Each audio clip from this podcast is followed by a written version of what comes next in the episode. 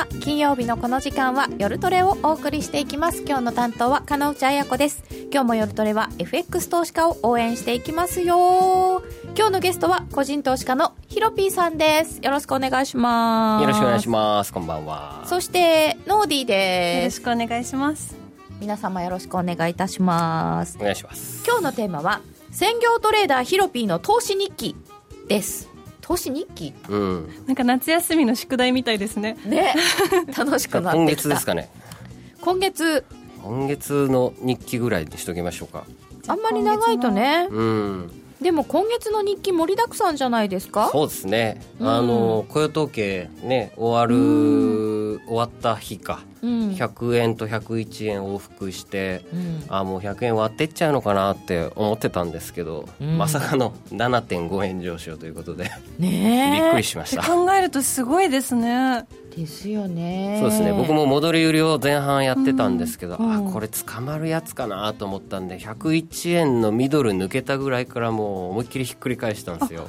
結構早い段階で。そうですね。早かったですね。で、えー、とだいぶ上から売ってたやつもいくつか持ってたんですけど、まあ、含み益を削りつつも土点してうん。でまあ普通に取り戻せたかな。まあそれ以上は来たかな。うん、まあ、取り戻せたぐらいですかね。おじゃあその辺は後ほど詳しはい。く伺ってまいりましょう、ツイッター番組ブログでご意見ご質問随時受け付けております、えー、ツイッターでお寄せいただきますとすぐ読めます。みんなで一緒にトレード戦略を練りましょう。それでは今夜も夜トレ進めてまいりましょう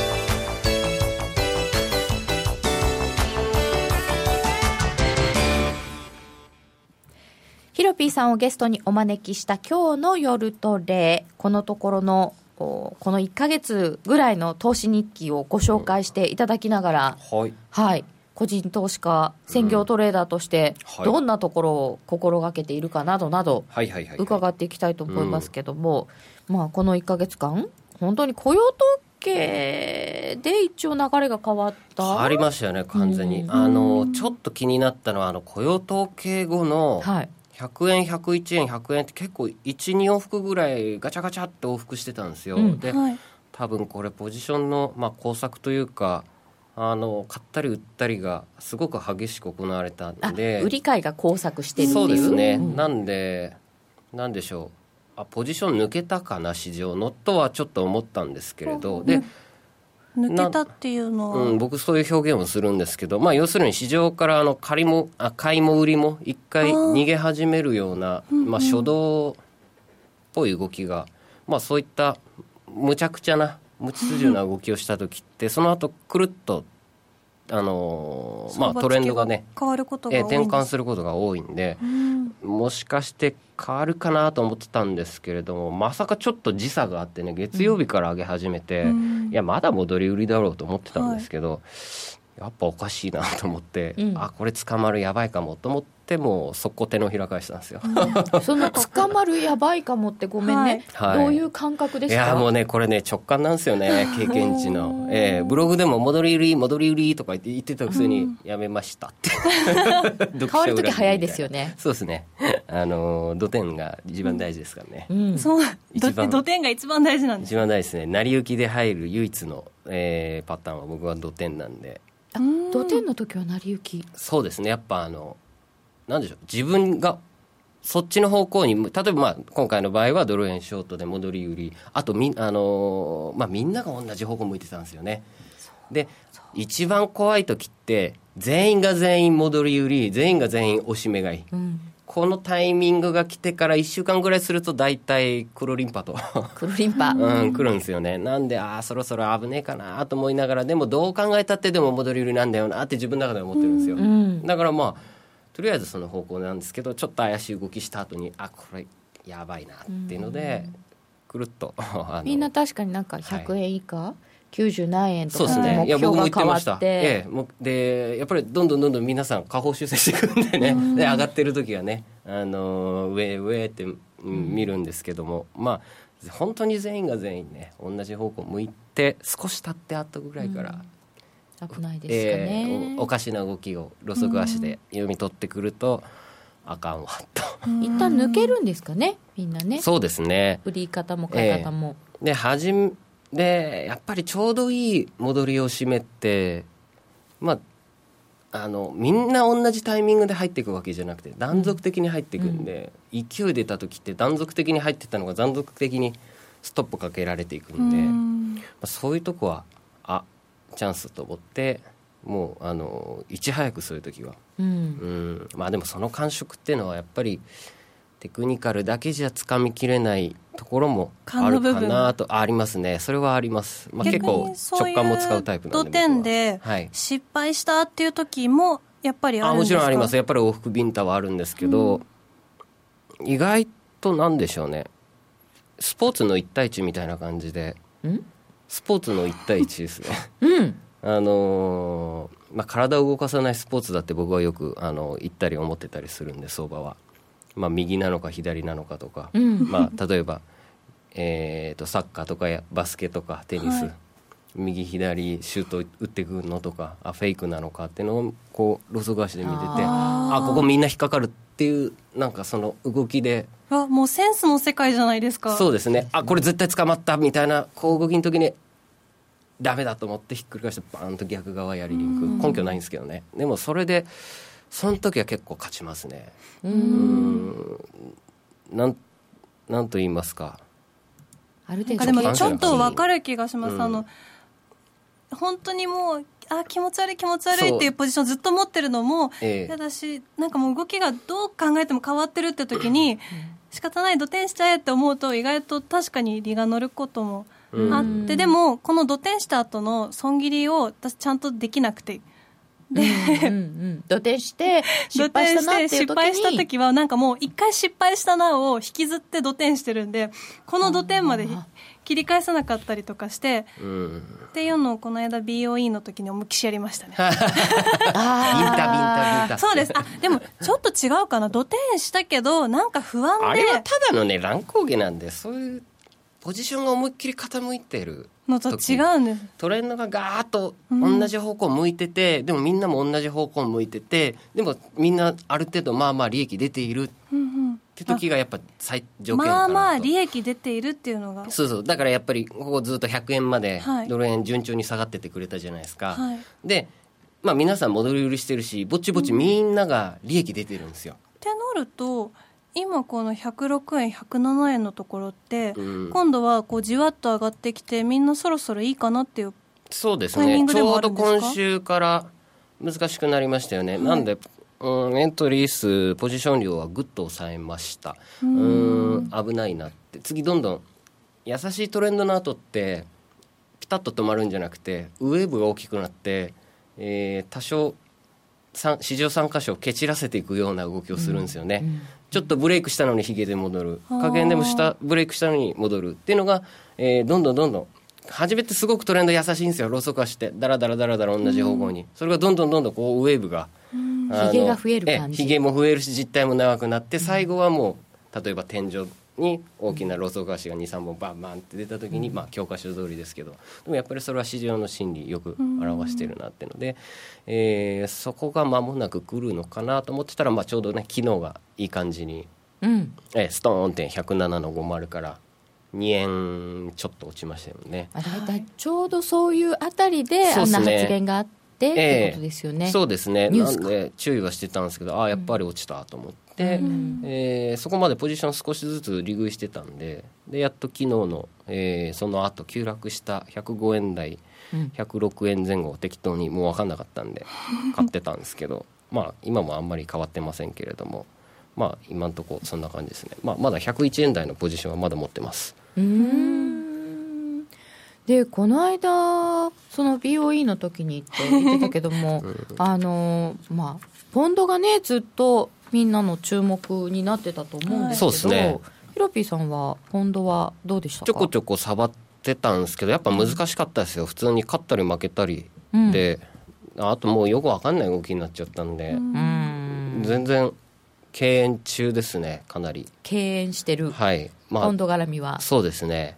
あの、まあ、ソフトバンクのねアームでしたっけね。買収のもありますしなんか思惑でポン円が上がっていったりうんただなんまたね今日も指標は PMI でしたっけね、そうですね。悪くてうん。7年ぶりか8年ぶりか、って言ってましたね。ええ。でそれで今日急落したり。えー、と現在のところはポンド円で139円の飛び台、でポンドルで1.3092ぐらいということで、えー、と6時前ですよね。ストンって落ちたところからじわじわ下がってきて139円ぐらいのところで止まってる感じかな。うん。まあ来週 FOMC ですしうん。まあもうりまたね市場がだいぶ落ち着いてますんで世界的にも、はい。もう利上げするチャンスこれしここしかないだろうと思ってもう次回アメリカですね上げますとかそれぐらいな、えー、刷り込みが来るんじゃないかなと思ってるんでまあそれまで来週もいっぱいまではとりあえず、まあ、ドルスト中心に、まあ、特にドル円中心にですね、えーまあ、買い持ちおしめ少しずつちょびちょび拾いながらずっと持ってようかなと思ってます。それはもう発表しえっとごめんなさい。FOMC の発表前。まあそうですね。か、うんうんまあ、含み益出てるんだったら引っ張る予定ですけど、まあ、出てないんだったら107円乗せられないんだったらもう多分戻ってきた106円台で、まあ、利益で逃げると思います、うん。ここ超えられるかどうかっていう気はしますよね。そうですね、うん。結構長めのサポートでなんかちょうど収まってまね、うん。まあ、せっかくね106の80106円の80抜けたのにね、昨日ので、えー全然サポートになれず。ね でもこういう、まあ、金融政策決定会合が続くような週って、はい。ちょっとやりにくいですよね。そうですね。まああとはどうでしょう。日銀ではしご外される、なんかそのもうそういうトラウマみたいの出来上がって出来上がってますよね。雇用統計の日結構ぐちゃぐちゃしたんですけどうん。実際その人数あの多かったけど他があんまり良くなかったし先月分も下方修正されたしでうんうんうんうん。なんかまたその月末を乗り切っても来月頭怖いんじゃないかっていう気持ちもあるんですけどあその辺どうですか？うーん次の雇用統計もまた心配じゃないっていう？そうなんです。なんかノンファンペイロールだけがいいみたいな。非常に。悪いしみたいな。そうなんです。まあいやでもなポジションの傾きだけ見てますかね。うん。あんまり関係ないうん。関係ないくはないんですけれども、そうするとそんなに指標僕気にしないんでまあスインガーですからね。うん。一つ一つに揺さぶられても、えーまあしょうがないんで。まあなるようになるでしょうと。スイングトレードすする時ってはい。一個一個よりもなんかもうチャートの方が大事なんですか？いやどっちもっすよ、うんまあ、チャートは僕はあのーエントリーと利食いのタイミングを測る、まあ、武器だと思って使ってますんで、ポジションの傾きと世界がどっちの方向に向いててどんな思惑で動いてるのかなっていうのをじーっと観察するぐらいです。もうすごく距離を置いて監視じゃないですね。あの観察？ええあのまあ僕の、まあ、トレーダー仲間、まあ、専業の先輩の方いっぱいいらっしゃいますけど皆さんは監視なんですよね。あの、はい。チャートの見張ってモニター並べてやる。僕はサラリーマン上がりなんでそんなことやってる時間なかったので、これはまあ会社員サラリーマンの FX のスタイルじゃないなと思ったのでスマホで、えー観察するトレードスタイルを、まあ、作ったというか、まあ、作り上げる必要があるなと思って、まあ、45年ぐらいいろいろやってたんですよ、まあ、それが形になって、まあ、独立できるなというような。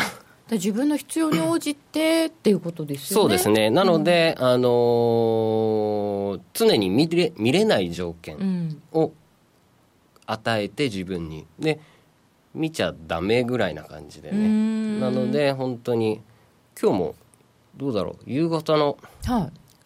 3時から夜の7時ぐらいまで一回もチャート見なかったですかね。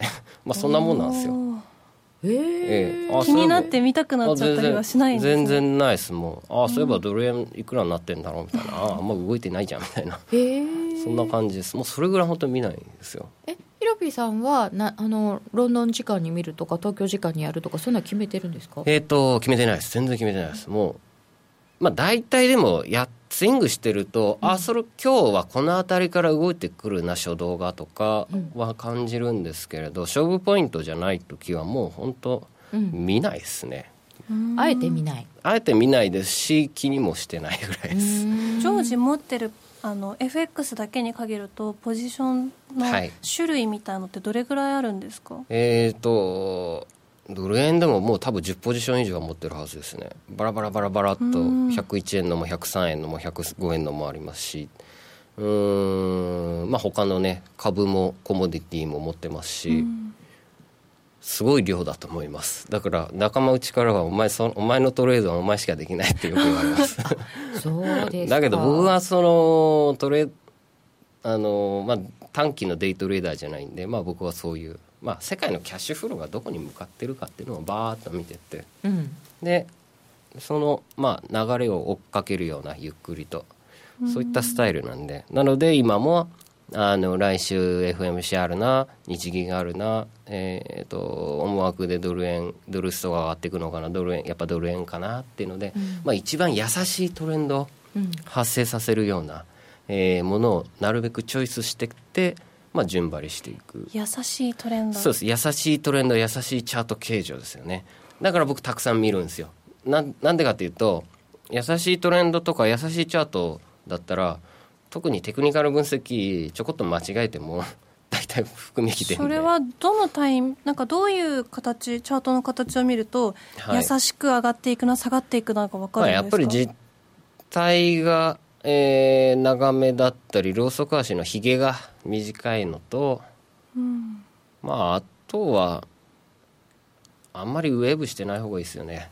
ああトン上下にね。トントントントンってうん。上がっていくような、じわじわと。そうですそうです。そういう時得意ですね。うん。えっと冷やしですか？日足も週足も4時間足も、えーやりますしこのポジションは4時間足のトレードでやったから、うんまあ、4時間足以下で、えー損切りとか利食いを置いたり、うん。まあ、損切りは時間軸を落としますね。あの、厳しくするんです。どれぐらいまで落としますか？えっとまあ一歩小さくするんでまあ日足だったら4時間足4時間足だったら1時間足ぐらいにしてシビアにしてまあやるかなっていう感じです。週足だったら日足に落としてって。そうすると基本的には、はい。綺麗なトレンドが出ているところを見つけて、それでフそうです。ォローそうですそうですそうです順張り基本、ええ基本ですね。だからやっぱこのドル円もね今日の日足、あ今日じゃねえや。あの今月の日足はい。まあ、反転したところは難しかったとは思うんですけれども、でもやっぱりこうやって、まあ、10日営業日ぐらいですかね。上昇をひたすらしてましたけども、後から見ると非常に優しい形してるんですよね。後から見ればね。ね。それそれ後から見たらみんな分かりますもん。4時間足とか落としてみるとなんかこれ上がってるだけじゃんみたいなね、うんそうなんだよね。その瞬間には分かんないんです初動で乗れればいいいですけどね。そうなんかもうここまで上がっちゃったら買えそうですね。ないとかなのでとりあえず買ってみるっていう打診売買はよくやりますね、うん。それがねあんまりよくわかんないんですよ、え打診買いそうですね。ちょこあのやっぱりポジション持ってみるのと、うん。あのポジションなしで見てるのは市場。やっぱり緊張感も、まあなんですかね。精神的なもんも全然違うんで、うん。とりあえず1万通貨でもいいから買ってみて。でぼーっと眺めてみて。ぼーっと眺めてみて。でまあトレーダーの気持ちになってみる、あポジションを持って初めてトレーダーの気持ちに。そうです。で、えー引っかかってあげるぐらいな感じの、もう面持ちで。あ引っかかってあげる。そうそうそう。でどう動くかなってなった時に、ぐぐるずるずるっといけばあのーあ追加してこうってなるしあほらなやっぱ引っかかったと思って打診買いだから、まあいいやすぐ買ったみたいな。そういえばなんかおっしゃってましたね。あのヒロピーさんが本当に上に行くような気がするからここでもうどこで入っていいか分かんなくて探してて入れなかったら悔しいから引っかかってもいいからとりあえず入ってみるみたいな。それすごく大事ですね。あのあとそうなんですよ。悔しい思いしたら後々のトレードどんどん影響出てくるんで、うんえーこける確率が後々上がってくるんですよ。入れなかったっていうのがねあると。これはあのメンタル管理でもありリスク管理でもあるかなと思いリます、スク管理がええ。本当にできない人がここに一人いるんですけれども、手挙げちゃいました。ええ。そう。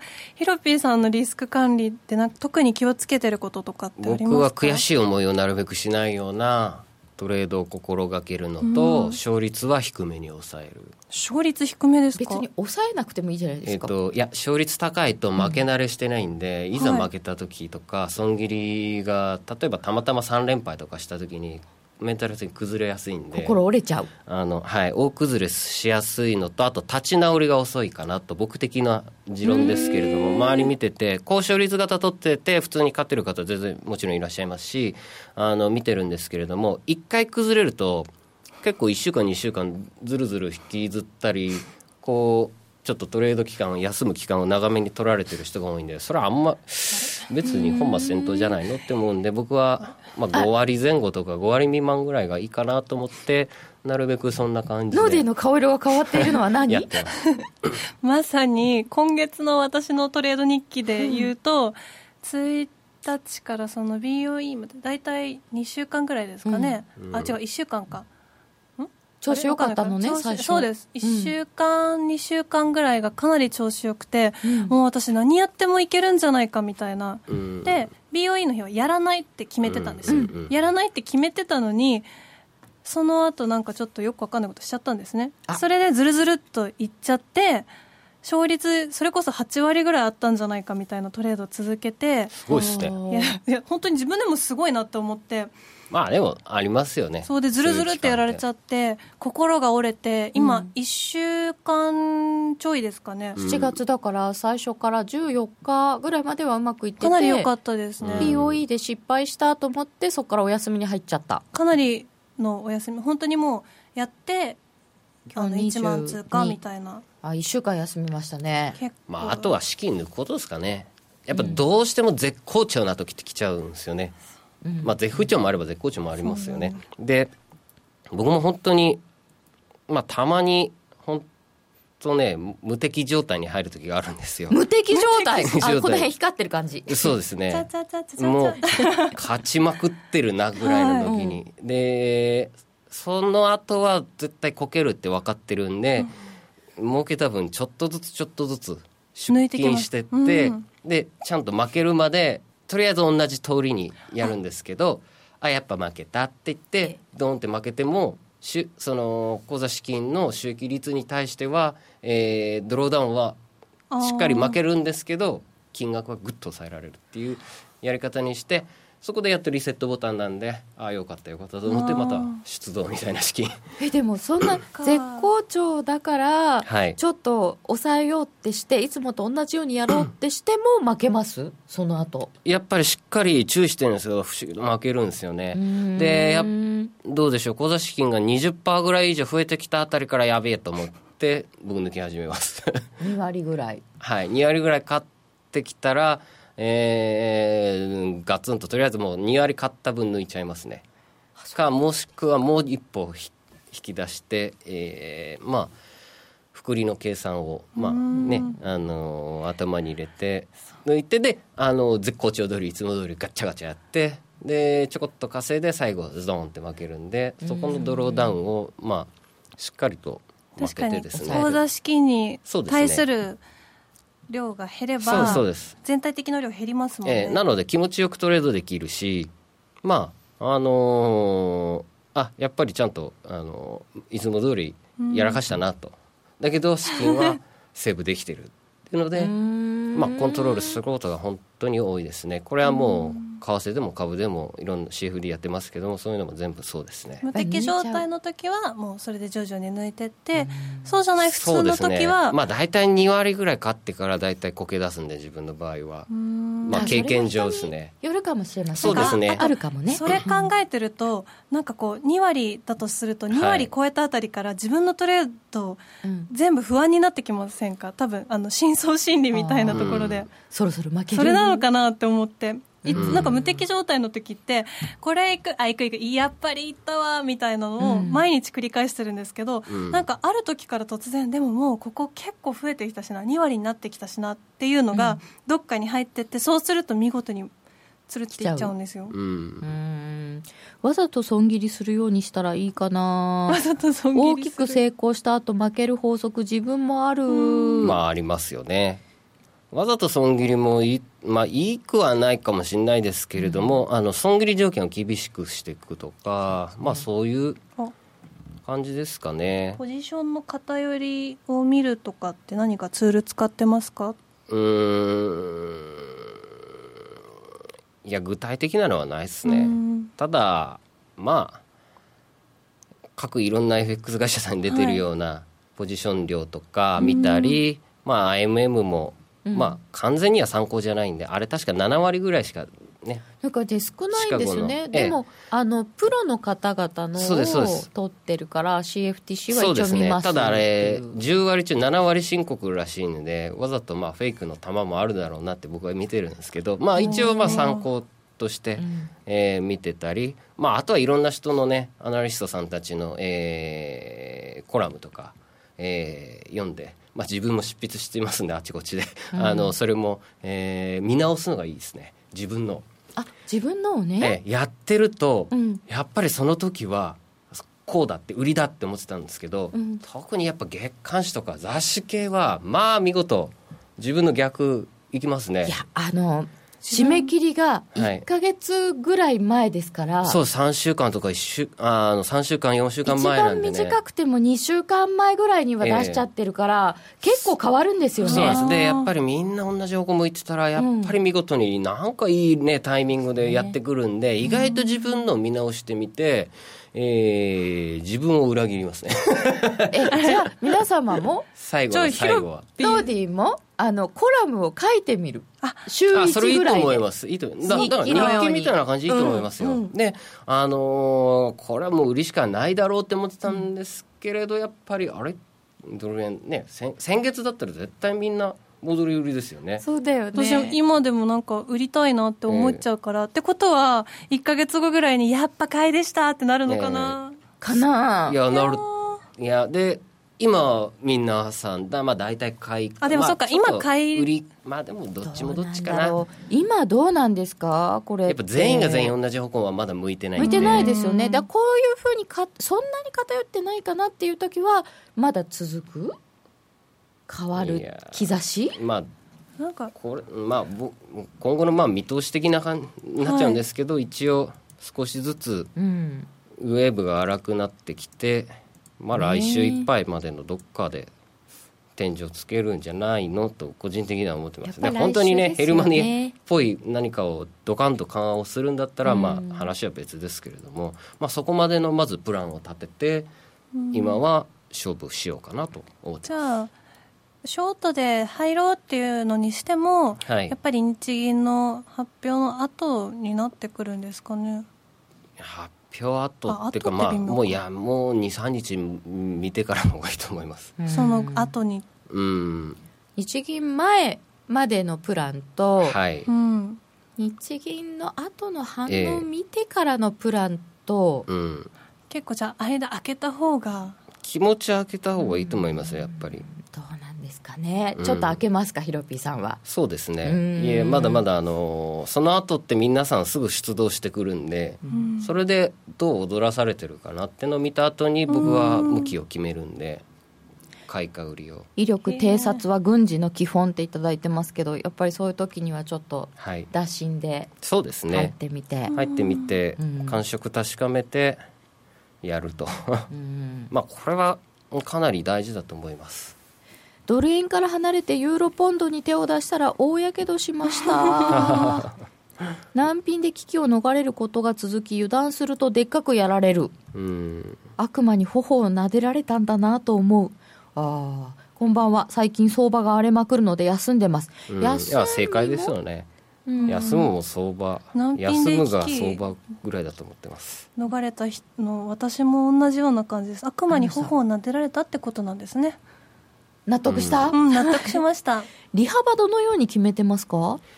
まあ僕先にターゲットを決めて、でそこから損切りどんぐらい、えーまあ、リスク取れるかなっていう決め方をするんで僕はあの意外と利食いから先決めるんですよ。でそこの勝負ポイントで例えば、えー今ドル円が106の、まあ、12 12銭ぐらいですけれども、例えば107、えー7円を狙うとしましょう、はい。で今から成り行きで買いました1万通貨。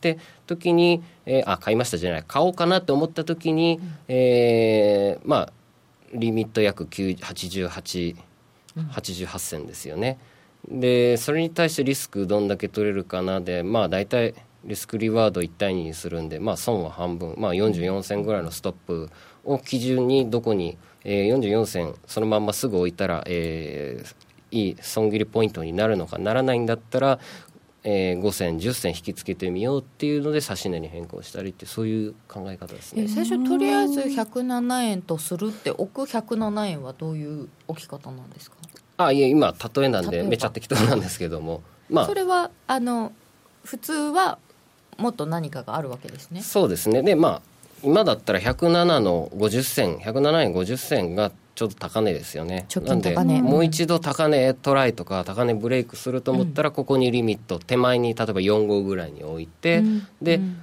えーリスクどんぐらい取ろうかなと。うん。で、まあ、チャート形状を見てレジスタンスサポートラインいろいろ見てじゃあこの下に置いとこうかなとりあえずとか考えたり、えーまあ、あとは買いか売りか決めたらあとは少しでもリスクリワード良くなるように 5, 5ピップでも10ピップでも引きつけるように。すると損が5減ってる、あのーリミットが5増えるんで、意外と5引きつけるってことは10銭差が出るんですよね。あそっか。そういうことですね、はい、それはすごくよく考えます。うーん。どうですか？どうですか？いやそっかって。でもどこで利食いしていいかっていつも私悩んじゃうところなんで、こうチャート見てなんとなく上がりそうみたいな気持ちになって、例えばかあのロングにするとかそういうのでやってて利食いのポイントって考えてない時が多いので、うん。まず利食いのポイントから考えるっていうのはなんかちょっと、うん。うんまあでも意外と損切りから決める人多いかなと僕的には思うんですけど、でも損切りからって初めから負けにいってるような気がして僕はあんまり好きじゃない。ああなるほどね。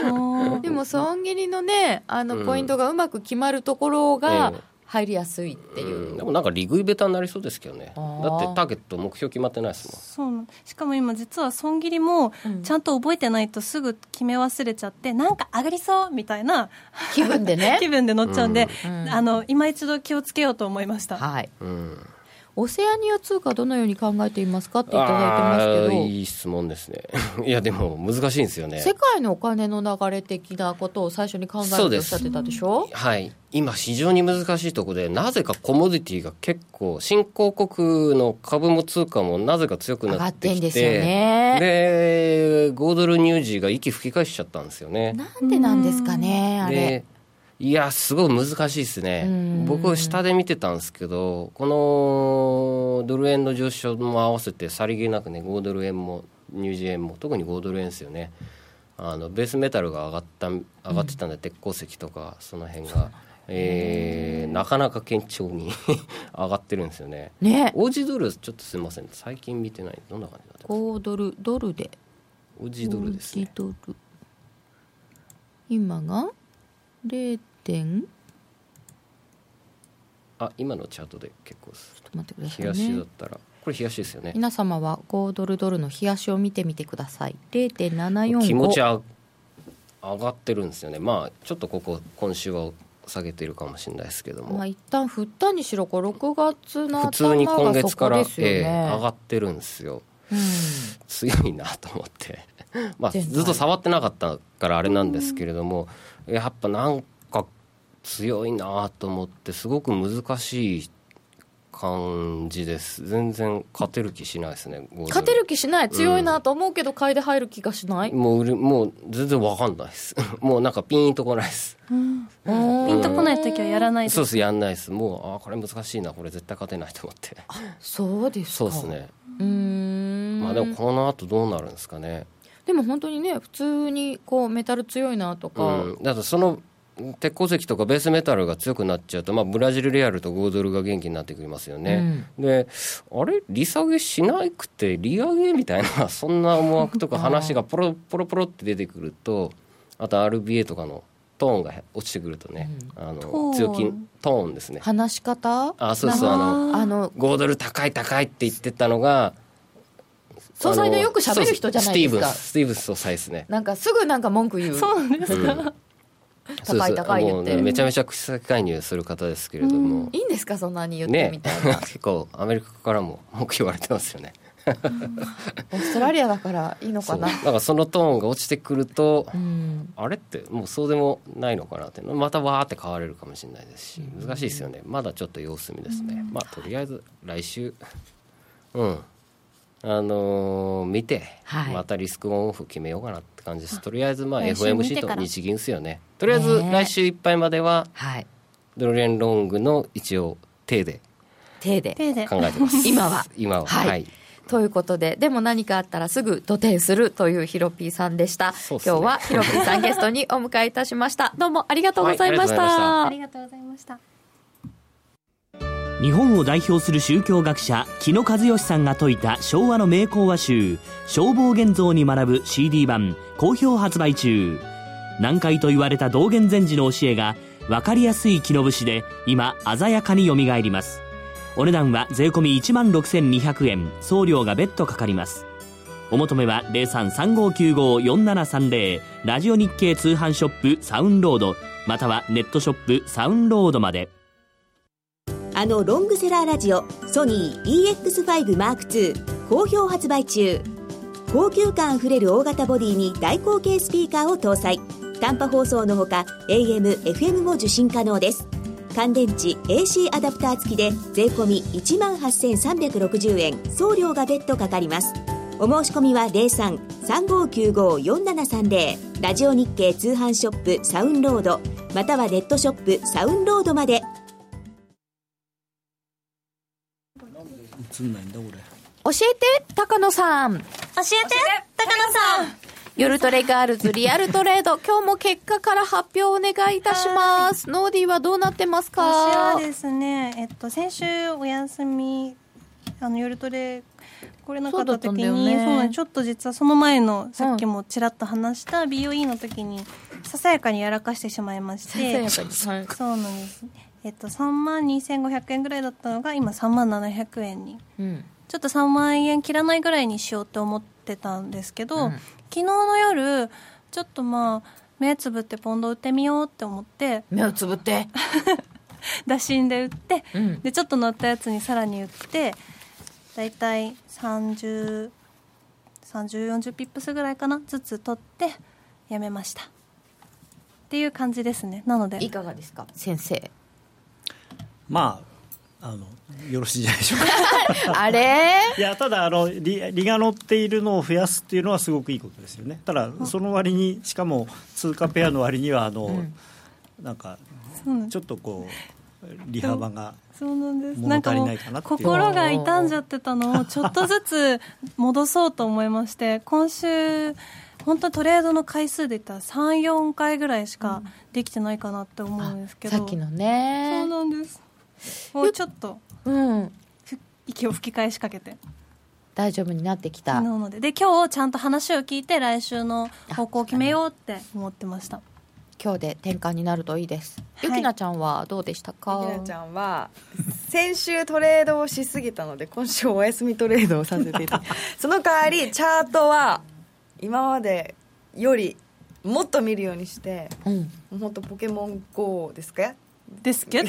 みたいな感じでそれぐらいの気をつけてねなんかあの子車突っ込んでったけどポケモンじゃなくてトレードやってたみたいな チャート見てて突っ込んでったみたいなのやめてね。その方がかっこいいです でもそれもありますよね。いやほあ結構あのおーってなっちゃう時ね、がチャあります、ート見てて歩くのは危ない。そうですよね。うん。気をつけながらそうなのよ。はい。でも今週はちょっとやりすぎてもよくないんだっていうのが先週いっぱいやりすぎ結た。構やりましたねそんなやってたんだ結構やってましたで、今週はお休みはいお意味で。休みさせていえー、高野さんどれぐらいやるのがいいっていうのはないですよね。難しいですよね。あー難しいんですけどあのーそうですねどうまあちょっとしょここはねあの一つ僕の弱いところで、はい弱いところあのなんていうのかな個人投資家という立場でや,、まあ、やってた時期あしばらくあったんですけどそれも専業だったんでまあほぼのべつ幕なしポジションは持ってたわけですよね。完全にスクエアっていうのはあんまりなかった。銀行の時も、えー慢性ポジポジ病だったんで。てかお仕事ですからね。まあでも別に夜は持たない人は持たないんですけどね、うん、そこはあの別に必ずしも持つ持たなくてもいいんですけどまあなかなかポジションを持たないということができない人だったんで。サラリーマン的にどれぐらいでっていうのはちょっと分かりにくいですね。そうですね、まあ持ってるとやっぱり仕事中気になっちゃったりとかっていうのもあるでしょうからね、まあでも今ね仕事は皆さんパソコン使って仕事なさってるんでこう端っこの方にちっちゃく出しておくとか。あのそういう時はあれですアラートがあるんでそれを使えば、ガイタメウォッチを使えば、うんガイタメウォッチすごいでも使えるよね本当に。素晴らしいですね。やっぱすごい動いた時教えてくれるのとかも、ちょっと心痛んでて見れないっていう時でも 見れない。っていうか 見るとやりたくなっちゃうとか、もしくはでもアラートかけてて、はい。あのすごくこうちゃんとお仕事しなきゃいけない時にアラート鳴ると大変じゃない？そうかそう。そうですその。会議中とかね。会議中とかにこれから本番みたいな時ない？であとあのサイレントモードにしてて 後々そのアラートの情報が見れるぐらいのここに表示されるんであのメールが来ましたのよ メールが来ましたのよ。だけどそれ後で見るとああここで打っとけよかったんだとかならないの？なくはないですけど全く知らないでもう全く触れないのと比べたら、そのお仕事中どうしても見れない時は絶対あるじゃないですか、ん。そういう時とかでもなんか一応これでお知らせしてくれるんだっていうのがあるとなんとなく安心かなと分かんないです。私の場合はですね。なるほど。はい、はい。ちなみに今日声が可愛いけどっていうのは教えて高野さんを、はい。えーリサ姉がいない分 必死で盛り上げようと思って声を高くしましたが。今日はノーディー声可愛いけど何かあったのか？っていただいておりましたが、はい、そういう頑張りがあったそうです。ということで、えっ、と、ご質問拾えてなかったらごめんなさい。もう一回出してください。あの、高野さんへのご質問でしたら、あの、ツイッターの方によろしければもう一度お書き込みください。はいごめんなさい。な拾えてないのかもしれません。はい。ということで、この後お知らせに続いて、高野康則の今夜はどっちに参ります。相場が大きく動き始めた今だからこそ FX にチャレンジしてみませんか ?FX プライム by GMO では多彩な FX 商品を提供しています。自由に取引できるスタンダードな FX なら選べる外貨を、ストラテジーを選んだり作ったりシステムトレードをするなら選べるミラートレーダーとちょいトレ FX。そして値動きが小さくても取引チャンスがあるバイナリーオプションの選べる外為オプション。自分の投資スタイルに合った FX を選べます。FX を始めるなら FX プライム by GMO をご利用ください。株式会社 FX プライム by GMO は関東財務局長金賞第259号の金融商品取引業者です。当社で取り扱う商品は価格の変動等により投資額以上の損失が発生することがあります。取引開始にあたっては、契約締結前交付書面を熟読、ご理解いただいた上で、ご自身の判断にてお願いいたします。詳しくは、契約締結前交付書面等をお読みください。毎日書道会常任顧問書家関口俊宝さんの教養としての書道ではただいま受講生を募集中ビジネスに教養に国内外で活かせるコミュニケーションスキルに改めて字を学び墨と筆で書くことを通して書をあなたの自己表現の手段にしていきませんか？お申し込みお問い合わせは「ラジオ日経大人の書道」をインターネットで検索ホームページからどうぞ。CD 金井さやかの90日で仕上げる TOEIC テストステップバイステップコーチング好評発売中。500分にも及ぶ音声ファイルとボリュームたっぷりの PDF ファイルを1枚に収納。しっかり確実にテストに向けた指導を受けることができます。お値段は税込5400円。送料が別途かかります。お申し込みお問い合わせはパソコンスマートフォンからラジオ日経ネットショップサウンロードまでどうぞ。夜トレ、高野康則の今夜はどっち？このコーナーは真面目に FX、FX プライム by GMO の提供でお送りいたします。ここからは FX 取引を真面目に、そしてもっと楽しむためのコーナーです。よろしくお願いいたします。よろしくお願いします。まあいろんなことがありましてでございますけれども、えっ、と現状で106円の飛び7銭ぐらいとなっておりますが、はい。さっきねご質問いただいてたんですけどちょっと遡れなくなっちゃったので、まあ、こここまでの動きを高野さん解説してくださいまず。はい。あのーまあ、ちょっと遡ることお1か月、6月の23日の,、まああのー5月国民投23票日。あはい。があのイギリスのね EU はい。離脱の国民投票があって、まあ、99円まで下がったんですけれどもあの時に、えーあの日の夕方のおストラテジーとかで、まあ、1回いいとこまでやったんじゃないかと。うん。下が。でだから少し戻るんじゃないかというふうに言ってたんですけど、はい。でた多分夜トレでも同じようなこと言ったと思うんですね。でこれ週足のチャートドル円のおチャートなんですけれどもまああのいわゆる下落トレンドチャンネルの加減を、まあ、あれだけ派手な相場だったですし、あのマーケットがワイドになっていたんで、ちょっと行き過ぎてますけどそれにしても大して行き過ぎてないんですよね。いだからあの下落トレンドチャンネルの加減からあの1円弱数十銭しかだからはみ出してないんですよ、であれあれだけっていうことは、まあ、実質はみ出してないと。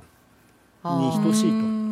チャンネルの中である。中ででだからたチャンネルの中で加減までやってそれで戻ってきてるっていうことは、もうあそこは当面の底になるんじゃないかというふうに思ったんですね。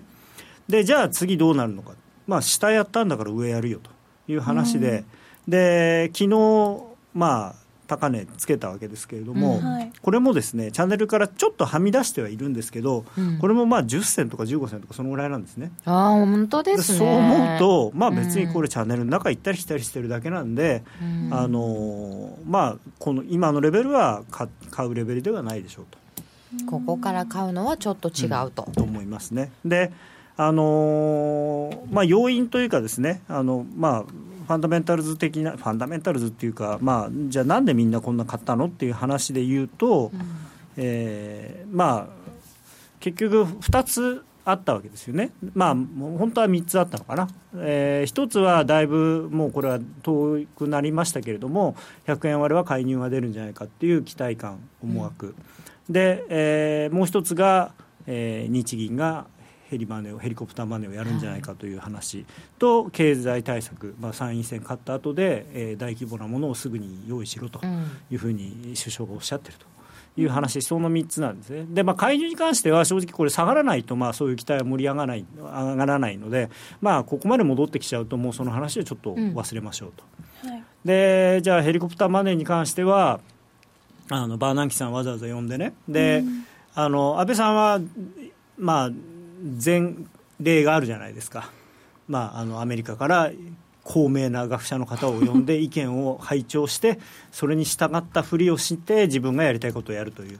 で今回もまあそのパターンなんじゃないかと。だからわざわざ誰でもない一番ヘリコプターマネーって最初に言い出した人を呼んでやっぱヘリコプターですよねってって言って多分話したんじゃないのかと、まあ、公式にはね話してないって言ってますけど。で、えーまあところがですね、まあ、あの黒田さんは必要これはなんかすごく語呂がいいですよね。ヘリヘリコプターマネーの必要性も可能性もないって。うん。非常に綺麗ですよね、うん。必必要性も可能性もない。でただこまあここでさっきあのーご質問にもあったんですけど、はい。6月17日収録というところがまあ一つポイントでこれは誰にとってポイントかというとヘリマネ賛成派にとってのポイントなんですよね、うんまあね1か月前はそうだったんだよと。あそうそう、えー6月収録であるとのことですが、はい。7月の日銀の態度はそこから変化したと読むべきでしょうか、で私は変化してないと思ってるんですけど、はい。ただそのヘリマネをしてほしい人は、うん。いやいやこの後にねバーナンキさんいらっしゃって、うん。首相と黒田さんとお話ししてるんだからそりゃ違いますよっていうふうに思いたいんです。ただ同じ6月の半ばに、えー黒田さんが、えー黒田さんって、まあ、総裁が、えー記者会見の中で現状の法の枠組みの中ではヘリコプターマネーはできないというふうにはっきりおっしゃってるんですね。でその法律何にも変わってないですしその法の解釈が日銀の中で急に変わるとも思えないですし、うんやっぱり何をどうやっても永久債とかねそんな永久国債をあの発行してそれを日銀が買うっていうのはまあどこをどう見ても完全に財政ファイナンスにしかならないので、まあ、もちろん、うちの柳沢が言ってた多点 3点方式をやれば、もしかしたらいいのかもしれないですけど、まあ、それはそそ、それはコンプライアンス上はね、完全に違法行為ですよね。うん。だだから、多分それはないし、まあ、必要性がないってはっきり黒田さんおっしゃってるわけですから、はい。スター6月から今の間、まあ多分そのブレグジットがあったっていうのぐらいしか大きく変わったことはなくて、じゃあ、ブレグジットのせいで、じゃあ、日本経済、どれだけマイナスの影響があるんですかって、あんまりないんですね、多分ね。落ち着いちゃいましたしね。そうですね。金融マーケッあトも、のーまああのメイ首相、新首相が、はい。まあ、来年まで、あのなんですかあの通告しないよっていうふうに言ってて、まあ、最初はね、ドイツとかは早くしろよとか言ってましたけど、まあ、今回はそれに対して何ももうリアクションない、まあ、あの強制する権利はないんでね、うん。あの EU の側には。だからまあちょだいぶ落ち着いてきましてね、であとはその G20 なんか、まあ、今明日明後日 G20 中国でやりますけれども、はい。その中で多分 EU の側に対して相当周りからプレッシャーが来ると思うんですよ。あのイギリスいじめて、要するにヨーロッパとかイギリスの景気が悪くなって、それが世界経済にとってマイナスの影響になるっていうふうに IMF なんかも言ってますから、もしだからそうならないようにしろと、イギリスも仲良くやれと。あむしろ EU 側に。と思いますね、うんまあ、要はなんていうのかな、近所で離婚騒ぎがあって、離婚すると、離婚するときに、そのなんか、変な別れ方されて、その近所に迷惑かけないでくれと、とばっちりが来る。しそう来る。だからちゃんと仲良くやってねっていう。その例えもなかなかシビアでございますが、だとすると、はい。えーまあでそれはだからその割ないとにはね、あのこれ、やっぱりヘリコプターマネーが一番のそのドル円買う時の一番のその頼みの綱だったんで、はい。それがプツンと切れた割にはあんまり下がらなかったじゃないですか。そうでまあ、これはその経済対策に対するやっぱり、もうここ2、3日妙、異常にこう報道が出てるじゃないですか。兆円とか言っちゃってね。そうそう、最初はね、昨日の朝20兆円って言ってて、で昨日の夜は20から30兆円。って、まあ、今晩あたりきっとね、50兆円とかいう話になるのかな。どっから出るまあでもこれ、真水は3兆円っていう噂があるんですよ。そうなんですよね。たった3兆円で3兆円、だからもう完全にじゃあ、まあ、だってこの20兆から30兆のうちの約10兆円は、あのリニア新幹線じゃないですか、でそれって別にただ貸すだけですから、ああそうかそうか。JR にね。JR に貸して、だから JR はあの何年かかってやるって言ってるやつを、いや、もっと早くやると、金貸してやるから、いや、別にそんな無理にって、ね、だって。まあね JR の社債だって0.4%とかでできるのに、いや、利子ゼロって言うなら考えてやってもいいよって言ってるのに、政府はいや0.3%とか言ってますから、あそうですかなかなかね、話がね、多分まとまらないし、でそれで10兆円ですよ。そう真水は少ない。うん、すごく少ない経から。済対策も少ない。で黒田さんも何もしない。とすると失望しませんか？ゴガーンと。まあまあ、ということで、えーああまあ、チャートを、ね、下やって、はい。上やって、でまあ、チャンネルはまだ下向きなんで、また下がると。